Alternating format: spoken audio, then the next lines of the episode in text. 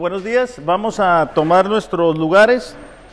Eh, el día de hoy vamos a terminar con la serie que comenzamos hace dos semanas, me parece, hablando de la actitud correcta ante la iglesia.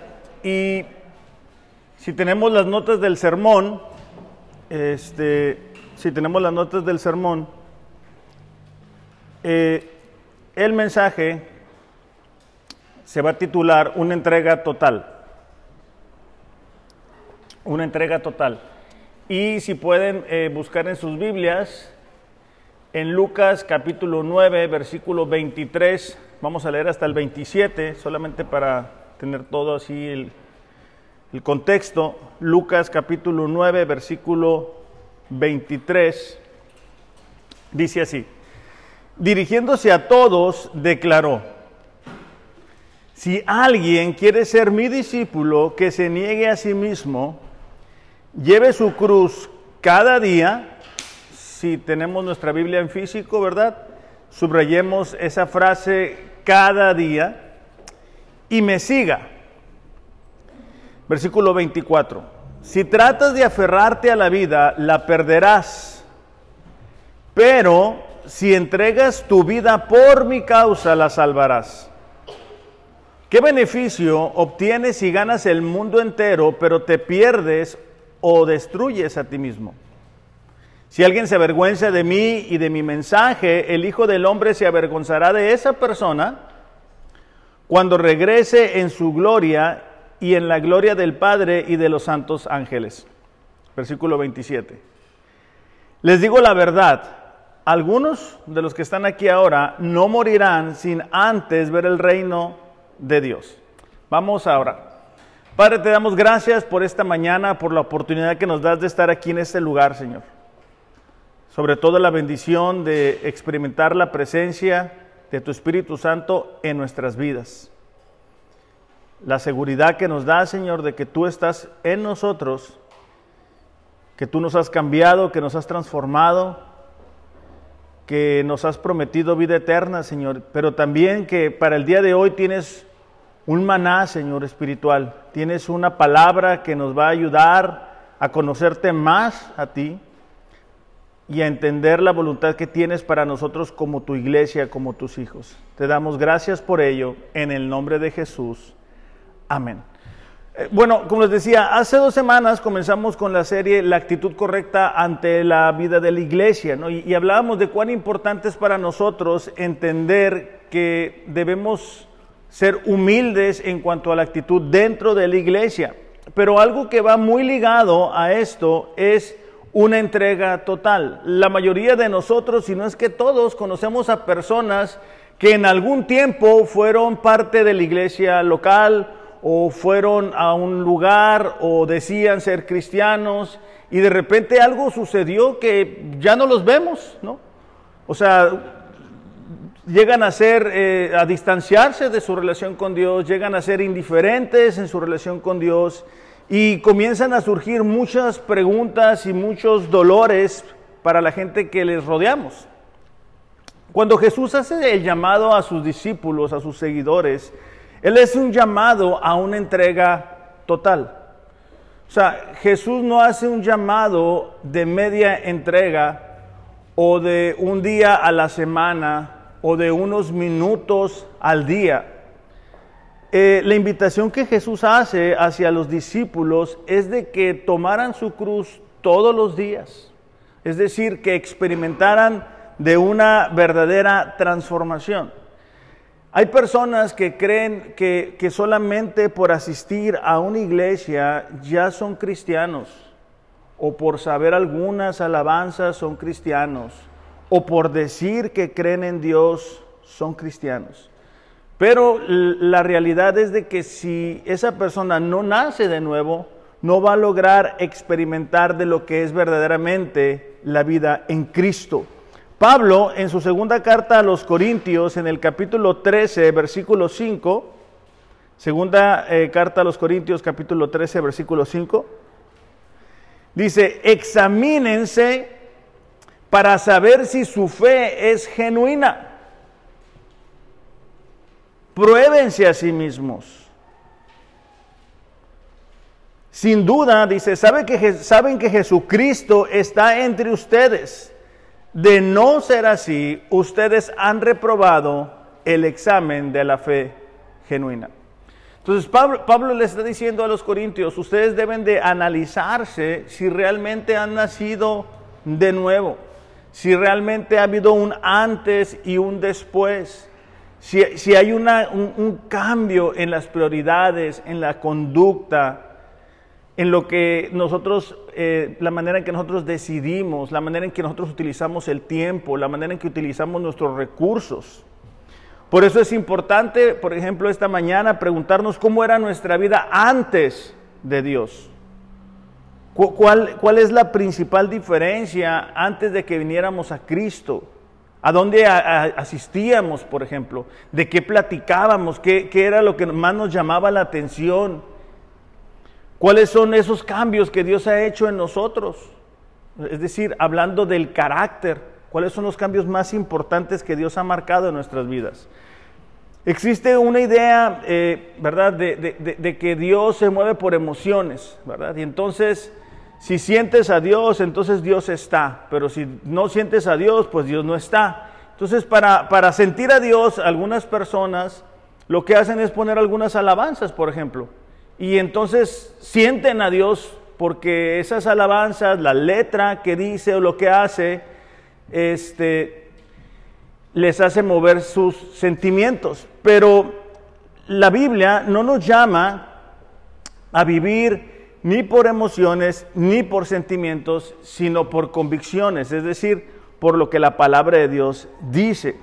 Ahora, e, este, este proceso, este cambio de, de, vayamos a llamarlo santificación, es un proceso, es decir, es algo que comienza poco a poco y nos va a ir cambiando, pero es algo que no tiene vuelta atrás, es, es algo hacia lo cual Cristo nos invita para poder ser transformados en esos discípulos. Entonces, este, este compromiso, esta entrega total, es algo que va pegado o va unido al arrepentimiento. Hay una diferencia marcada entre lo que es arrepentimiento y remordimiento. vamos a leer juntos 2 de Corintios capítulo 7, versículo 8, por favor. Y esta es la carta que Pablo, eh, como lo leíamos ahorita, le, le escribe a los corintios. Y Pablo ha marcado algunas unas fallas que esta iglesia tiene, pero podemos ver cómo luce el arrepentimiento. Dice en el versículo 8 del capítulo 7 de 2 de Corintios, dice, porque si bien les causé tristeza con mi carta, no me pesa. Aun cuando me pesó, dice, pues veo que esa carta les causó tristeza, aunque solo por poco tiempo. Pero ahora me regocijo. No de que fueron entristecidos, es decir, Pablo dice, no, no me alegra haberles causado un dolor o una tristeza, sino de que fueron, eh, sino de que fueron entristecidos para arrepentimiento. El arrepentimiento es, una, es un cambio de manera de pensar. Dice, porque fueron entristecidos conforme a la voluntad de Dios, para que no sufrieran pérdida alguna de parte nuestra. Porque la tristeza que es conforme a la voluntad de Dios produce un arrepentimiento que conduce a la salvación, sin dejar pesar. Pero la tristeza del mundo produce muerte. Entonces, cuando hablamos de la entrega total, hablamos de que rendimos totalmente nuestra voluntad a Dios experimentamos lo que es una conversión genuina, resultado del arrepentimiento que Dios produce en nuestras vidas. Por eso es que no podemos pensar igual, no podemos hablar igual, nuestras prioridades cambian, la forma de ver la vida es distinta, pero, pero esto tiene como base la fe en la vida de cada persona que va a, dar su entrega total. Vamos a leer Santiago capítulo 2, versículo 14, porque sé que es muy común que, personas creen que han nacido de nuevo porque repitieron alguna oración sin, sin entender muy bien lo que eso significaba o fueron a un, este, esos eventos de alcance, ¿verdad? Que ahorita están muy de moda. Aquí, por ejemplo, en Rosarito, hay eventos donde tú vas y te regalan una bicicleta, un PlayStation, este, cosas te regalan y de, de, pasada te presentan a Jesús, ¿verdad? Que si tú quieres que Dios haga cosas grandes contigo, pues digas una oración y ya naciste de nuevo. Y eso es lo más alejado que, que puede ser a la realidad. Santiago capítulo 2, versículo 14 dice eh, el escritor Santiago, dice, ¿de qué sirve hermanos si alguien dice que tiene fe? Subrayen las palabras, si alguien dice, o sea, no es que no tenga fe, es que esta persona dice que tiene fe. Cree tener fe, cree que nació de nuevo, cree en Dios, pero no tiene obras. E, es decir, la fe tiene que ir ligada o unida a las obras para confirmar que es verdadera. Dice, ¿acaso puede esa fe salvarlo? Es decir, si una persona dice, y lo escuchamos muy seguido, yo soy cristiana, yo soy cristiano, yo nací en un hogar cristiano, yo siempre he sido cristiano, pero no tiene obras que respalden esa fe, la pregunta de Santiago es, ¿es verdadera esa fe? O sea, esa fe es lo suficientemente para poder salvar a esa persona. ¿Ustedes qué dirían? Si una persona les dice, yo tengo fe en Dios, yo creo en Dios, a mí me ha tocado ver a, gente que cree en Dios y, cree que ora a Dios y creen que Dios les contesta y Dios me dijo y le contesté y me volvió a decir Versículo 15 dice, si un hermano o una hermana no tienen ropa y carecen de sustento diario, y uno de ustedes les dice, vayan en paz, caliéntense y sáciense, pero no les dan lo necesario para su cuerpo, ¿de qué sirve? Santiago está dando un ejemplo de cuán inútil es ese tipo de fe, de cuán vacío es ese tipo de fe, de una persona que cree que nació de nuevo. Si alguien necesita, ahora que está cambiando el clima, de un, de un suéter de una chamarra y, dice, oye, tengo, tengo frío, y tú dices, va, mira, que te vaya bien, el, el problema no se ha resuelto. Esa persona continúa padeciendo. Versículo 17. Así también dice, la fe por sí misma, si no tiene obras, está muerta. Otra vez, si una persona dice que es cristiano, pero no tiene acciones, no hay un antes, no hay un después, no hay un cambio de prioridades, entonces esa fe es inexistente. Entonces, cuando hablamos de tener la actitud correcta dentro de la vida de la iglesia, es el resultado de no haber experimentado una entrega total. Entonces, a veces la gente va a la iglesia, ¿verdad? Esperando a ver qué les dan, ¿Qué pueden hacer por ellos? Dándose un tiempo para analizar la iglesia, pero, pero no logran entregarse totalmente a Dios. Y cuando tú no te rindes totalmente a Dios, tú no puedes experimentar de todo lo que Dios tiene para ti. Versículo 18. Alguien te dirá, tú tienes fe, yo tengo obras, a lo mejor un matrimonio, ¿verdad? Muéstrame tu fe sin las obras y yo te mostraré mi fe por mis obras. Es decir, a lo mejor alguien dice, Santiago, a lo mejor alguien puede decir, tú tienes mucha fe, yo tengo las obras, pero eso no existe. O sea, van en conjunto, van pegadas. las obras es el fruto de la fe de una persona que ha nacido de nuevo. Tú crees, dice, que Dios es uno, haces bien, pero también los demonios creen y tiemblan. Es decir, un demonio, un demonio eh, cree en Dios, creen en la realidad. Cuando nosotros miramos los evangelios, miramos cómo Jesús echaba fuera a los demonios. Pero esos demonios no se van a salvar, como tampoco se van a salvar esas personas que dicen que tener fe, pero que no tienen obras. Dice ¿Estás dispuesto a admitir, oh hombre vano, que la fe sin obras es estéril? Va a dar otro ejemplo. Dice, no es justificado por las obras Abraham nuestro padre cuando ofreció a su hijo Isaac sobre el altar. Ya ves, dice que la fe actuaba juntamente con sus obras y como resultado de las obras la fe fue perfeccionada. Se cumplió la escritura, Abraham creyó a Dios y le fue contado por justicia. Básicamente lo que está diciendo es que utilizando el ejemplo de Abraham, vemos cómo la fe trabaja en conjunto con las obras. Las acciones de una persona que ha nacido de nuevo van a acompañar a la vida de esa persona.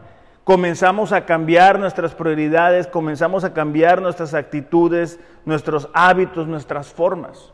Y si no logramos entender eso, vamos a creer que algunas personas son cristianas por diferentes razones, como que se saben algunas alabanzas, como que lo hemos visto en la iglesia o, se han identificado como cristianos o nos hemos acostumbrado a verlos dentro de la iglesia, pero si no hay acciones que acompañen eso, e, esa fe es inexistente.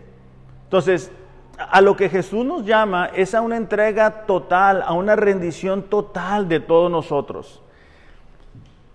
Ahora, Vamos a dividir esto en tres partes y, la primera es, muy clara en el versículo 23, dice, dirigiéndose a todos, si alguien quiere ser mi discípulo, que se niegue a sí mismo. O sea, una característica de, una persona que ha logrado una entrega total es la negación, es la renuncia a la confianza que nosotros teníamos en nuestra propia naturaleza, es cuando descubrimos la necesidad que tenemos de Dios.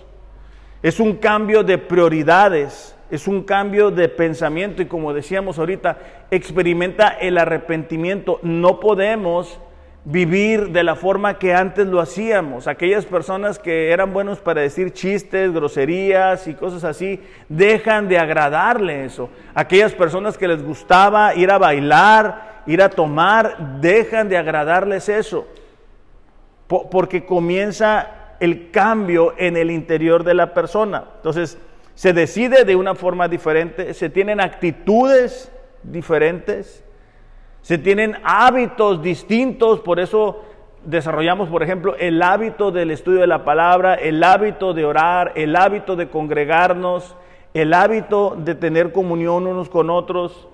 Comienza a cambiar nuestra manera de hablar, como les decía, a lo mejor algunos éramos groseros o hablábamos de cierta forma y el Espíritu Santo comienza a trabajar en nosotros.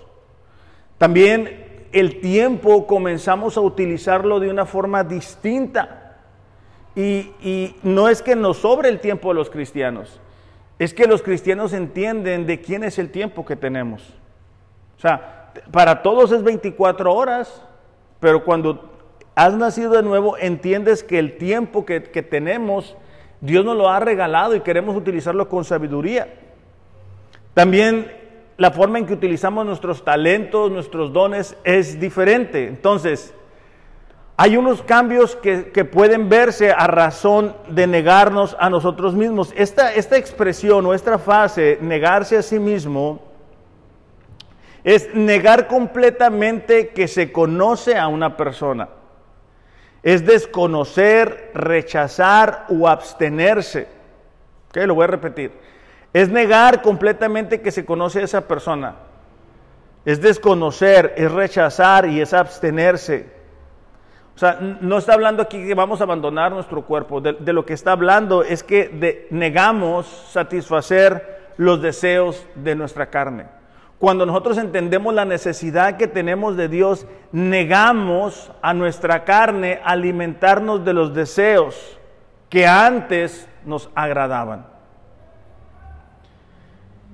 Esta parte es muy importante porque algo que no permite una entrega total en la vida de las personas es que quieren aferrarse a los deseos que antes tenían.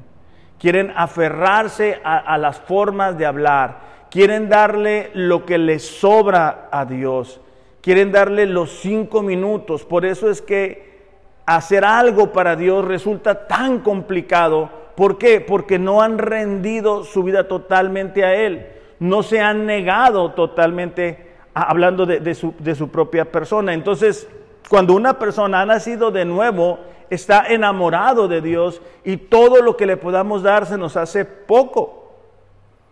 Y cuando vamos con alguien a nuestro alrededor que no ha nacido de nuevo, tú quieres que tenga la misma respuesta y no se puede porque está muerto espiritualmente. Entonces, si no hemos logrado esa negación, no logramos rendirnos y, todo lo que hacemos para Dios se puede volver algo exterior. O sea, es, es un ritual, es algo que se aprendió, pero no es algo que surgió en el corazón. Este ejemplo lo hemos dado en otras ocasiones, pero es como cuando los que estamos casados conocimos a nuestra ahora esposa y, todo lo que hacíamos para ellas eh, era poco, ¿verdad? Abrirle la puerta, lo que quisiera comer, a donde quisiera ir, todo, todo nos parecía poco.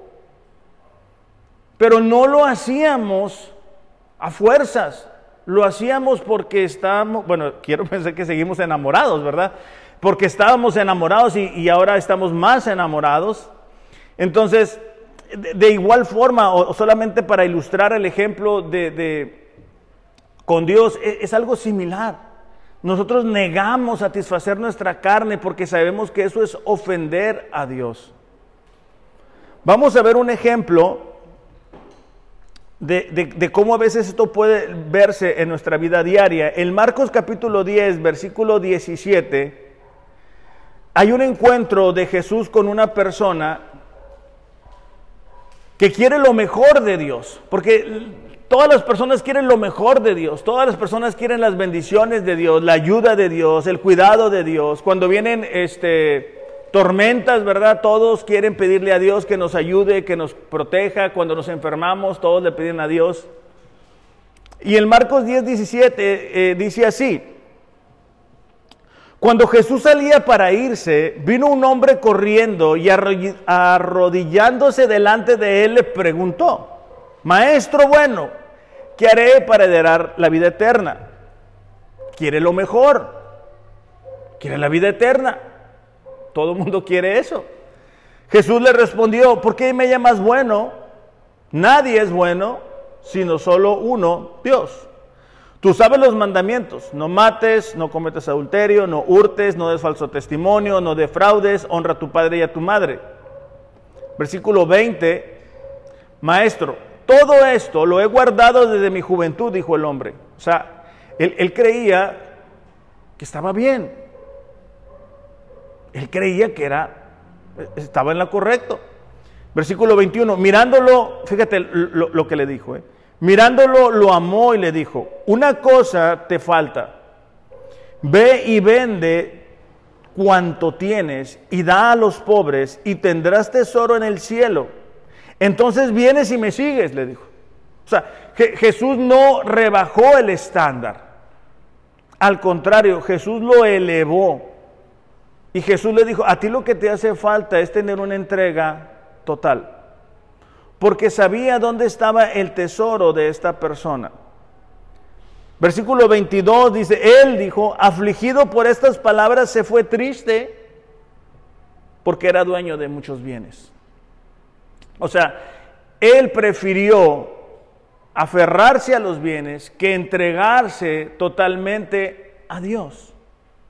Entonces, esta persona no logró experimentar de una entrega total, no logró negarse, él dijo, no, mira, yo, yo tengo esto, esto es mío, en, esto yo, en esto yo me deleito, esto a mí me llena, esto a mí me satisface, aquí yo me siento seguro, aquí yo me siento tranquilo, ¿cómo voy a entregar esto a Dios? Los primeros discípulos lograron cambiar su tiempo debido a esa entrega total que ellos experimentaron. No dejaron espacio, no, hicieron un plan B para Dios.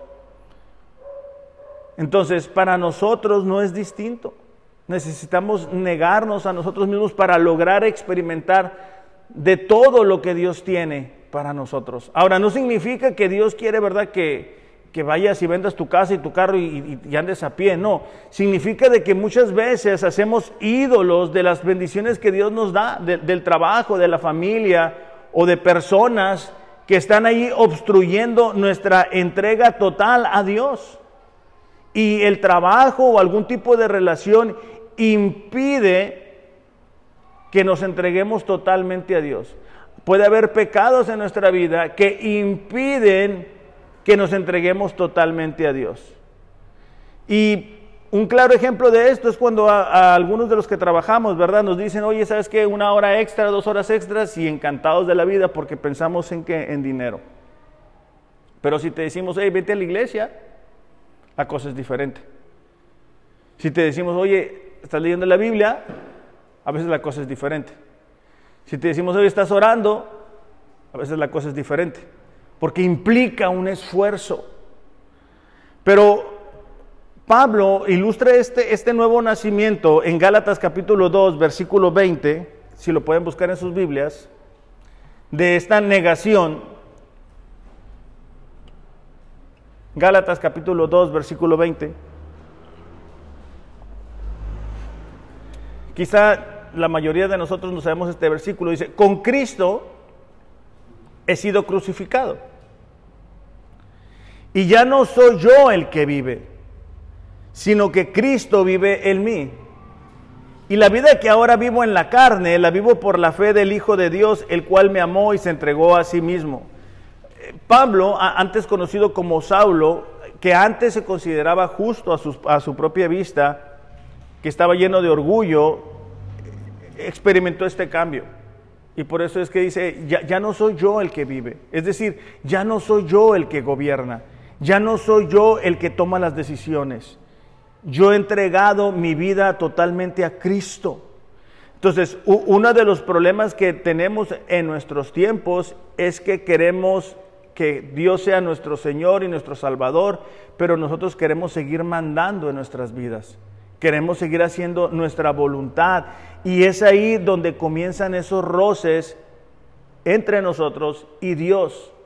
Entonces, la entrega total tiene que ser negarse a nosotros mismos y decir, bueno, esta decisión que yo voy a tomar, ¿cómo va a afectar mi relación con Dios? ¿Cómo va a lucir Dios en medio de todo esto? Es lo que Pablo está diciendo. Dice, ya no vivo yo y lo que ahora lo que ahora vivo en la fe, o sea, lo que ahora vivo en la carne, lo vivo por la fe en Cristo, es decir, las decisiones que Pablo tomaba eran en base a lo que Cristo había hecho en su vida y a su nueva naturaleza. Ahí mismo en Gálatas, pero en el capítulo 5, versículo 24,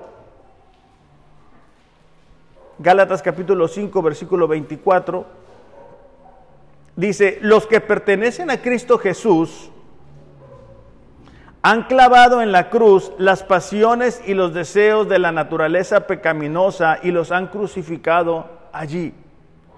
Cuando una persona ha experimentado el nuevo nacimiento, la, naturaleza pecaminosa muere ahí. Es decir, los deseos que antes nos controlaban, que nos dominaban, ahí mueren. Ahora, ¿cuáles eran esos? En el versículo 19 están, dice, las obras de las carnes son evidentes, inmoralidad, impureza, sensualidad, idolatría, hechicería, enemistades, pleitos, celos, enojos, rivalidades, disensiones, herejías, envidias, borracheras, orgías y cosas semejantes, dice. Entonces, e, esta negación es parte vital de que nosotros podamos eh, experimentar de una entrega total a nuestra vida en Cristo. Es, el, es la base del verdadero discipulado.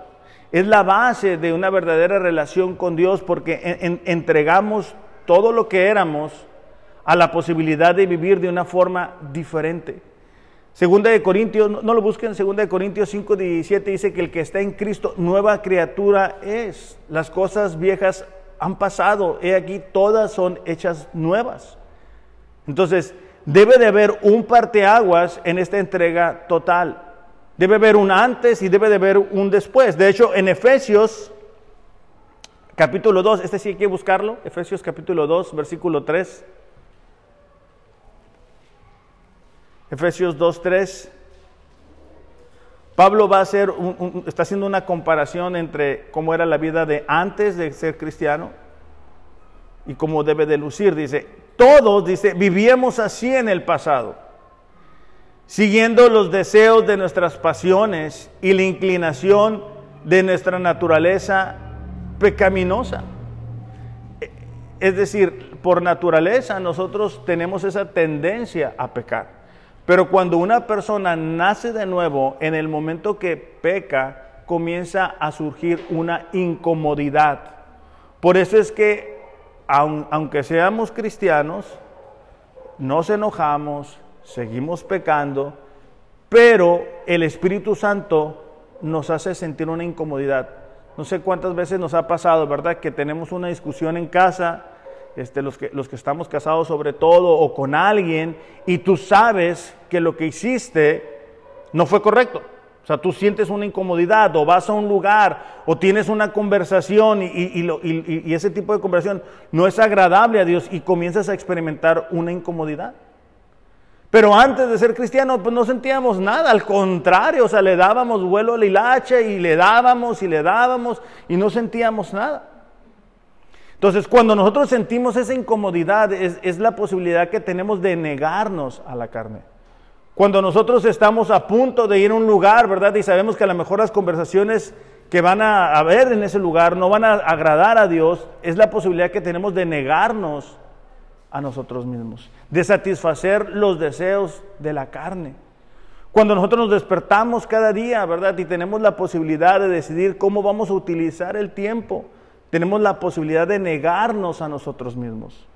El día de hoy, algunos que están ayunando, están ejerciendo la posibilidad que tienen de, no satisfacer su eh, alimento físico.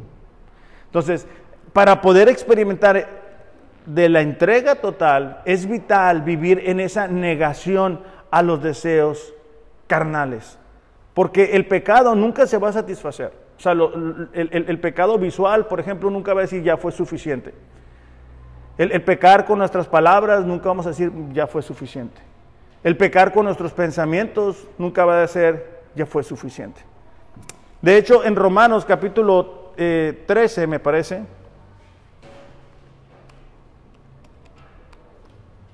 versículo 11.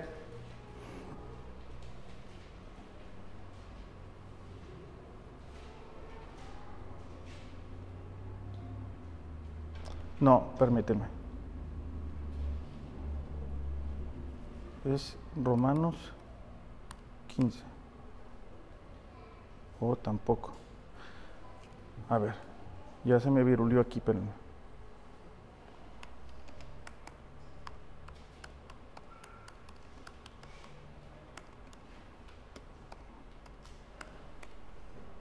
Ah, es Romanos 13, 14. Dice,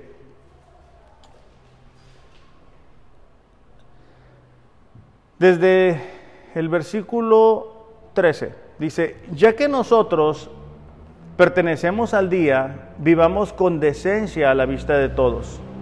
No participen en la oscuridad de las fiestas desenfrenadas, borracheras, ni vivan en la promiscuidad sexual e inmoralidad ni se metan en peleas, ni tengan envidia. Dice, más bien vístanse con la presencia del Señor Jesucristo. Fíjate la siguiente parte. y no se permitan pensar en formas de complacer los malos deseos. E, esta parte es muy importante porque surge desde el pensamiento. A lo mejor nosotros no tenemos ningún problema con, con lo que decimos, hablando de que lastimamos a las personas, pero, pero sí guardamos amargura en nuestro corazón y estamos guardando eso en nuestros pensamientos y le estamos dando vuelta y, eso afecta nuestra entrega hacia Dios. Entonces, eh, el, segundo punto es, es la cruz. Ahí mismo en Lucas, ¿verdad? 9:23 dice que tomemos la cruz cada día. Y, cuando hablamos de la cruz, esto tiene la idea implícita del compromiso. Como decía al principio, la, la vida cristiana no es, un, no es una vida de un día nada más. O sea, no somos cristianos el domingo a las 11 o el miércoles a las 7 o cuando leemos la Biblia nos convertimos en cristianos, sino que somos cristianos de tiempo completo. Y los primeros discípulos lograron hacer gran diferencia porque estaban totalmente comprometidos con la causa de Cristo, de, de, compartir el Evangelio, de hablar de Jesús, de hacerle diferencia. Se identificaban con ellos. O sea, se identificaban con Jesús. Er, era evidente para las personas que les rodeaban que ellos habían estado con Jesús.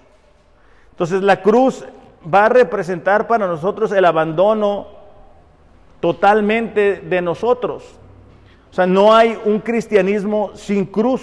El, tomar la cruz cada día implicaba una vida de entero compromiso hacia Dios. De hecho, el ser crucificado era una de las penas más fuertes. Eh, podemos estudiar que dice, los fenicios y los cartagineses practicaban la crucifixión y más adelante fue adoptada por los romanos. Pero solamente eran los esclavos y las personas de más bajo recurso, criminales, a quienes eran crucificados. Cuando se condenaba a un criminal era costumbre azotar a la persona o a la víctima con el flagelum, que era un látigo con correas de cuero cuando hemos visto la, película de La Pasión de Cristo, ¿verdad? Que vemos que lo golpean, ¿verdad? Y eso debilitaba de forma impresionante a la persona. Era una muestra la, la crucifixión de vergüenza y de humillación. Para los judíos era una señal de maldición, era algo vergonzoso experimentar eso. Ahora, como cristianos, nosotros necesitamos entender qué es la cruz, porque de repente se dicen, ah, mira, mi suegra es mi cruz, ¿verdad?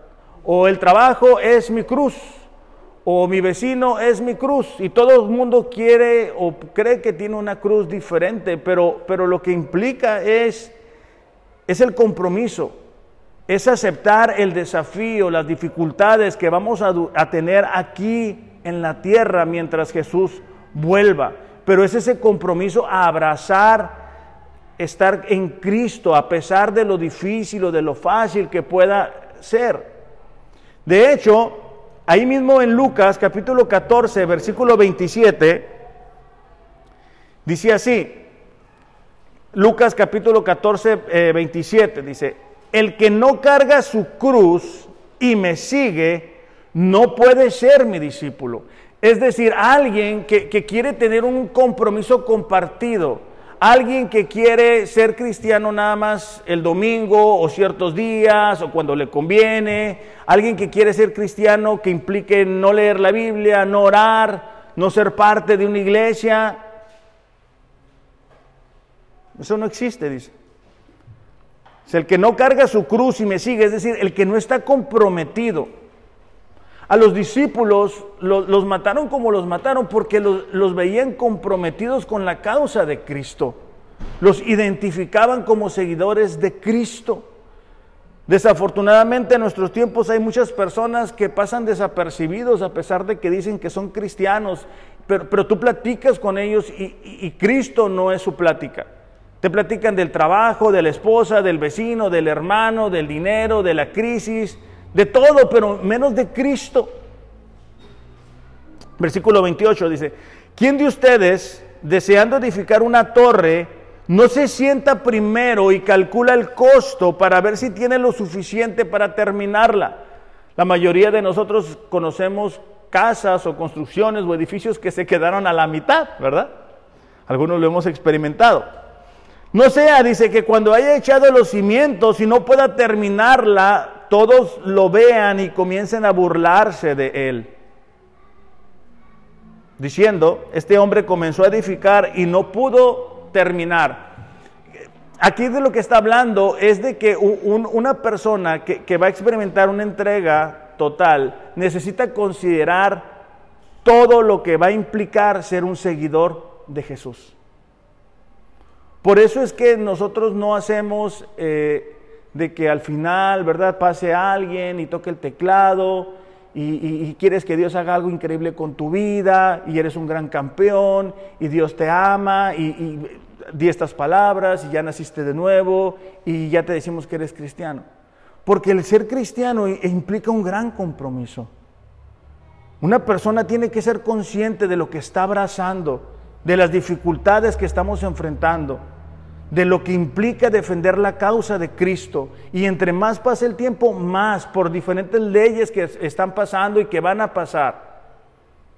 Y que van a buscar redefinir las libertades de las personas.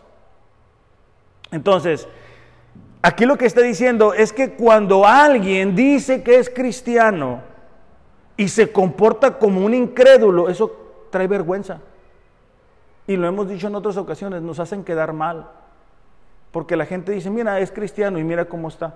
Es mentiroso, es tranza, es grosero. Entonces, causa burla. Dice el versículo 30, eh, este hombre comenzó a edificar y no pudo terminar. Versículo 31. Bueno, antes de avanzar ahí, eh, eh, entra un grupo de personas grande que conocemos, que en algún tiempo dijeron que eran cristianos, pero de repente tú los ves que andan como lo que son, como incrédulos. O sea, tú los ves hablando, pensando, diciendo como incrédulos. Se pueden seguir identificando como cristianos, o ellos pueden decir que siguen siendo cristianos, pero, pero por eso leíamos como base lo que Santiago dice, que, la fe va acompañado de las acciones. ¿ok? Entonces ahora el versículo 31 dice, ¿o qué rey dice sale al encuentro de otro rey para la batalla y no se sienta y delibera si con diez mil es bastante fuerte para enfrentarse al que viene contra él con veinte mil? Es otro ejemplo. O sea, ¿qué rey va a enfrentar a un ejército del doble? Y si no, dice, cuando el otro todavía está lejos, le envía una delegación y pide condiciones de paz. Así pues, cualquiera de ustedes que no renuncia a todas sus posesiones no puede ser mi discípulo. Ahora, solamente quiero aclarar aquí. No significa que Dios nos está diciendo que ahorita vayas y vendas el carro, porque también me ha tocado escuchar eso. Me ha tocado escuchar de, pastores ladrones que le dicen a la iglesia, ah, ¿sabes qué? Dios me dijo que vendieras el carro y que me lo des. Eh, no está hablando de eso aquí. E, está hablando simplemente del hecho de que hay cosas en nuestras vidas que se convierten en ídolos y que debemos de estar dispuestos a entregarle a Dios por el bienestar, para, para, podernos entregar totalmente a Él. ¿Ok? Entonces no, no quiero que al final va, todo el mundo vaya a querer interpretarlo de forma diferente. Entonces, Dice, cualquiera de ustedes que no renuncia a todas sus posesiones, no puede ser mi discípulo. Si hay algo que es más importante para nosotros en nuestra vida diaria, no podremos experimentar de esa entrega total. No, no vamos a poder avanzar. Y es cuando la gente pone excusas para no comportarse como cristiano para no congregarse, para no leer, para no orar. Ahora, congregarse, leer la Biblia, orar, no, no son requisitos para ser cristiano.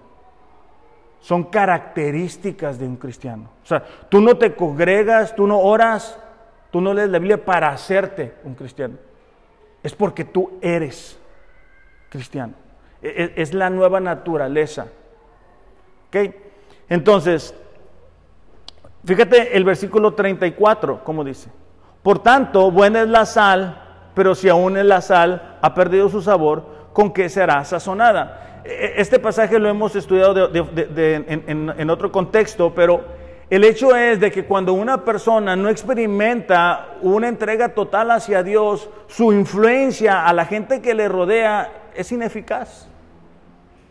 Porque la gente ve que el trabajo es más importante, que ciertas actividades son más importantes que Dios.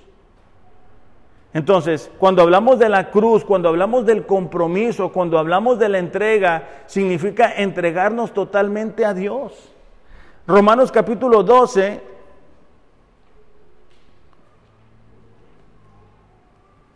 dice así, eh, por tanto, amados hermanos, les ruego que entreguen su cuerpo a Dios por todo lo que Él ha hecho a favor de ustedes. Si nosotros no consideramos todo lo que Dios ha hecho en favor de nosotros, no vamos a querer entregar todo lo que somos. O sea, si nosotros no valoramos la vida eterna, la, posibilidad de saber que después de aquí tendremos toda una vida para estar con Dios, que en Dios encontramos el propósito para nosotros, ¿verdad? el perdón de nuestros pecados. Dice, dice, ha hecho a favor de ustedes un sacrificio vivo y santo, la clase de sacrificio que a Él le agrada. Otra vez, No es que Dios quiera vernos con dolor, es, es que él, él, él desea ver una entrega total, una entrega completa de todo lo que nosotros tenemos y de todo lo que nosotros somos. Dios no necesita nuestro trabajo. O sea, Dios tampoco necesita nuestro dinero. Lo, lo, lo, que, lo que está buscando detrás de esa entrega total es el corazón rendido totalmente a Él. Y cuando nosotros no tenemos el corazón rendido totalmente a Él, no podemos experimentar de esa entrega total. ¿Por qué? Porque tenemos otros ídolos, tenemos otras cosas que son más importantes, tenemos otras prioridades. Y nuestra vida no gira en base a Dios, nuestra vida gira en base a un trabajo, a una posesión, a una relación. Y, y en base a eso, que es lo más importante, vamos a tomar las decisiones. Entonces, Juan capítulo 13, versículo 16, nos hace recordar la vida que Jesús experimentó aquí en la tierra, una vida de abnegación, de obediencia, pero pues una vida que terminó en su crucifixión. Dice, en verdad les digo que un siervo no es mayor que su Señor ni un enviado es mayor que el que lo envió. No, a nosotros ser enviados por Jesús, vamos a experimentar el odio que el mundo le tuvo a Jesús. O sea, en el momento que nosotros comenzamos a vivir de una forma diferente, a vivir de una forma diferente, el mundo que nos rodea va a expresar ese odio que tienen hacia nosotros. Y tenemos que ser sensibles a tomar nuestra cruz cada día y, no hablarles o no contestarles de la misma forma. Por eso ahora con las nuevas ideologías es que se van sobre el cristianismo. Porque el cristianismo defiende lo que Dios dice que es un ser humano, de lo que es un matrimonio, de lo que es una familia. Y entonces cuando uno no da permiso a decir que eso está bien por Dios, es cuando surge el odio hacia nosotros. Y tenemos que estar preparados como iglesia a enfrentar eso y a saber cómo manejarlo. Ahora, el, tercer, el tercer, componente de, de una entrega total es el seguir a Dios. Jesús dijo, ¿verdad? Tome su cruz todos los días y sígame. El seguir es el acompañamiento, es una vida de obediencia. Y aunque pudiera parecer muy básico, es muy difícil, porque otra vez hay personas que han repetido una oración o han dicho unas palabras y tú los ves viviendo que no están siguiendo a Dios. O sea, tú ves su vida totalmente desalineada de lo que debería de ser. Sus acciones, sus prioridades, sus pensamientos está totalmente fuera de lo que debería de ser. En Juan capítulo 6, Jesús realiza un milagro de alimentar a una multitud. Y después de, de hacer este milagro, muchas personas comenzaron a ir, a abandonar a Jesús versículo 66 de Juan. Dice, a partir de ese momento, muchos de sus discípulos se apartaron de él y lo abandonaron. Habían abandonado a Jesús otra vez porque ellos estaban con él porque les daba alimento. Ellos estaban con él porque hacía milagros hacía señales y un falso discípulo siempre va a andar atrás de señales, de, emoción, de quiero sentir, de que alguien ore por mí. Y, voy a estar contigo Dios si haces otro milagro y, y todo el tiempo están condicionando su obediencia al siguiente milagro. En medio de todo eso, los, los, aquellas personas que han nacido de nuevo, que, que, han, que han, entregado su, su, obediencia totalmente a Dios, van a responder como lo hizo Pedro en el versículo 67, ahí mismo de Juan. Dice Jesús mirando a los doce, les preguntó, ¿ustedes también van a marcharse? O sea, Jesús acaba de alimentar una multitud. Y algunas personas dicen, bueno, haz otra señal de que realmente eres el Hijo de Dios. Jesús dice, ¿sabes qué? Ustedes tienen que comer mi carne. O sea, tienen que tener comunión conmigo. Y el falso cristiano o el falso discípulo es uno que todo el tiempo quiere andar en las emociones. Es alguien que no va a querer negarse a sí mismo. Es alguien que no va a permitir que el, el, Espíritu Santo de Dios trabaje en su carácter. Y otra vez pueden decir que han nacido de nuevo, pero no han experimentado una entrega total de sus corazones, de sus prioridades, de sus pensamientos. Versículo 68 dice Pedro, Señor, ¿a quién iríamos? O sea, ¿para dónde nos vamos? ¿Por qué? Porque Pedro ha experimentado una entrega total. Ahora, para nosotros va a haber momentos que son difíciles. Va a haber momentos que a lo mejor los recursos económicos no nos alcanzan. Va a haber momentos en los cuales quisiéramos que la gente a nuestro alrededor conociera a Dios. Va a haber momentos que, nos que sentimos soledad, que nos sentimos cansados, que nos desanimamos, que las personas a nuestro alrededor no responden como nosotros quisiéramos que respondiéramos. Y es la misma pregunta para nosotros, ¿a dónde vamos a ir? Nosotros, dice, dice eh, eh, el versículo 68, tú tienes palabras que dan vida eterna. El falso el falso cristiano o el falso discípulo siempre va a querer lo físico, la emoción, otro milagro. El verdadero cristiano entiende el valor de la vida espiritual. Y, Pedro dice, solamente tú tienes pan de vida eterna. Versículo 69. Nosotros creemos y sabemos que tú eres el santo de Dios. Entonces, Pedro estaba seguro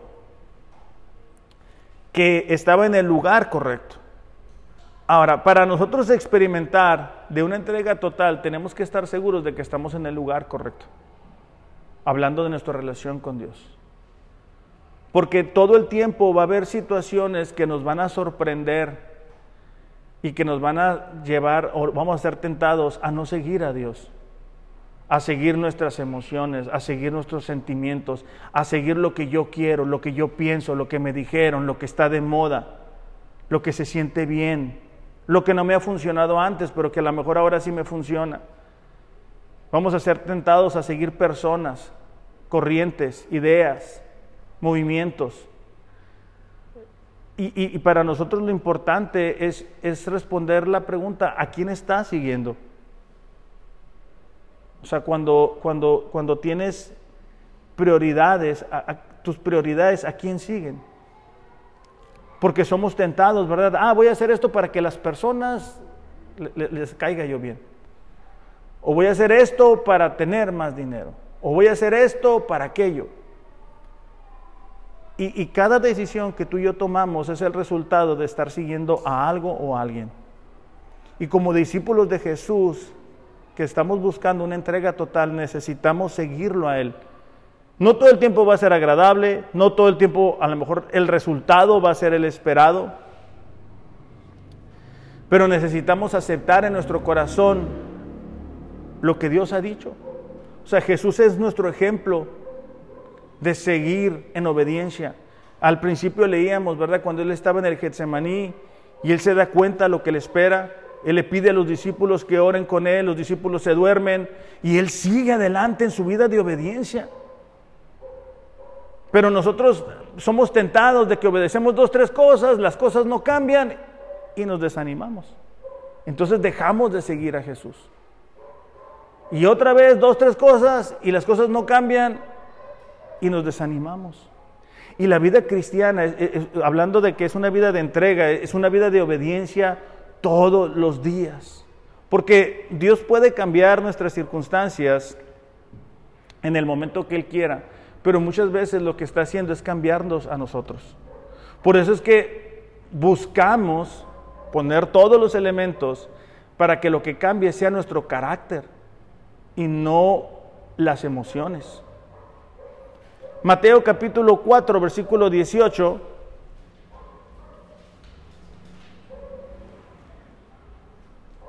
Mateo 4, 18.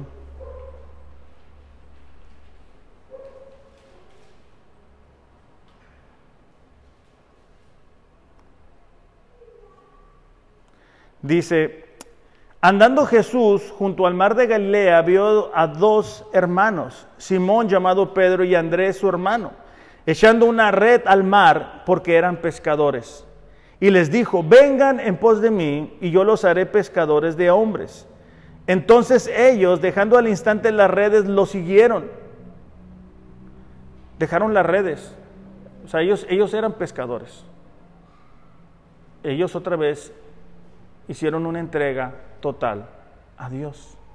Entonces, hay veces que nosotros queremos lo mejor de Dios, pero no entregamos aquello que nos hace depender de nuestras capacidades y de nuestras fuerzas. Y no logramos entregar realmente nuestro corazón a Dios. Dice, pasando de allí, Jesús vio a dos hermanos, Jacobo, hijo de Zebedeo, y Juan su hermano, en la barca con su padre, remendando las redes y los llamó.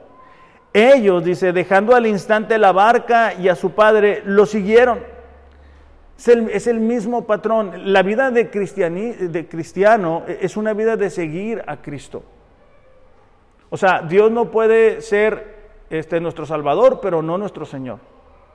Él es Señor y Salvador. Él espera una entrega total de cada uno de nosotros. Es una vida donde Él va a ir con nosotros porque vive en nosotros, nos va cuidando, nos va protegiendo. Termino con esta historia que nos va a terminar de ilustrar el ejemplo. En Lucas capítulo 9, versículo 57, dice, mientras ellos iban por el camino, uno le dijo, te seguiré a donde vayas. Las zorras, Jesús contestó, tienen madrigueras, las aves del cielo nidos, pero el Hijo del Hombre no tiene dónde recostar la cabeza. Jesús estaba dando cuenta que esta persona le estaba diciendo, te voy a seguir porque me conviene seguirte. Un falso cristiano va a seguir a Dios hasta donde le conviene, hasta donde se siente gusto, hasta donde puede sacar un beneficio. Por eso es que Jesús le dice, hey, tú, tú me quieres seguir, porque has visto los milagros, has visto las señales. Versículo 59. Otro le dijo, ven tras de mí. Pero él le contestó, permíteme que vaya a enterrar primero a mi padre. Deja que los muertos enterren a sus muertos, le respondió Jesús. Pero tú ve y anuncia por todas partes el reino de Dios. Aquí la idea es que el papá de esta persona ni siquiera estaba muerto. Básicamente lo que él está diciendo, no, sí te voy a seguir. O sea, sí me interesa, pero más adelante. Es como cuando nosotros postergamos nuestra obediencia a Dios. No, sí me voy a comprometer, pero, pero más adelante. Sí, sí voy a ser fiel en esa área, pero, pero más adelante. Eso no es una entrega total. Versículo 61. Otro le dijo, te seguiré, pero permíteme despedirme de los de mi casa Versículo 62, Jesús le dijo, nadie que después de poner la mano en el arado mira atrás es apto para el reino de Dios. Es decir, Jesús está haciendo un llamado de entrega total. O sea, Jesús dice, tú no puedes ser mi discípulo y seguir coqueteando con el mundo. Tú no puedes estar comprometido conmigo y comprometido con el mundo. Tú no, tienes, no puedes tener dos dioses. Entonces, para, poder experimentar del cristianismo, iglesia, necesitamos experimentar de esa entrega total, de, ese negarnos a nosotros mismos, de ese tomar la cruz y de ese seguimiento y para de, esa forma experimentar lo que Dios tiene para cada uno de nosotros, que es mucho más de lo que nosotros podamos lograr. Vamos a orar. Padre, te damos gracias en esta mañana por la oportunidad que nos has dado de estar aquí, Señor. Tú conoces nuestros corazones, nuestras necesidades, debilidades, errores. Y a pesar de cada una de ellas, Señor, tú nos amas, tú nos perdonas y tú nos limpias. Esta mañana, Señor, reconocemos que muchas veces no, no hemos logrado, Señor, entregarnos totalmente a ti. Que muchas veces hemos guardado prioridades, pensamientos y ídolos en nuestros corazones. Te pedimos en esta mañana que tú nos ayudes a realmente experimentar de una entrega total. Que realmente, Señor, podamos entender a lo que tú nos has llamado, Señor, a una vida muy por encima de lo que nosotros podemos ver físicamente. Una vida llena de ti de tu presencia, Señor, que solamente tú nos puedes dar. Te pedimos, Señor, para que podamos ser hacedores de tu palabra, Señor, y que cada uno tome la porción que le corresponde del mensaje de esta mañana. En el nombre de Jesús. Amén. Que tengan un excelente, excelente domingo. Los amo, pero Dios les ama más.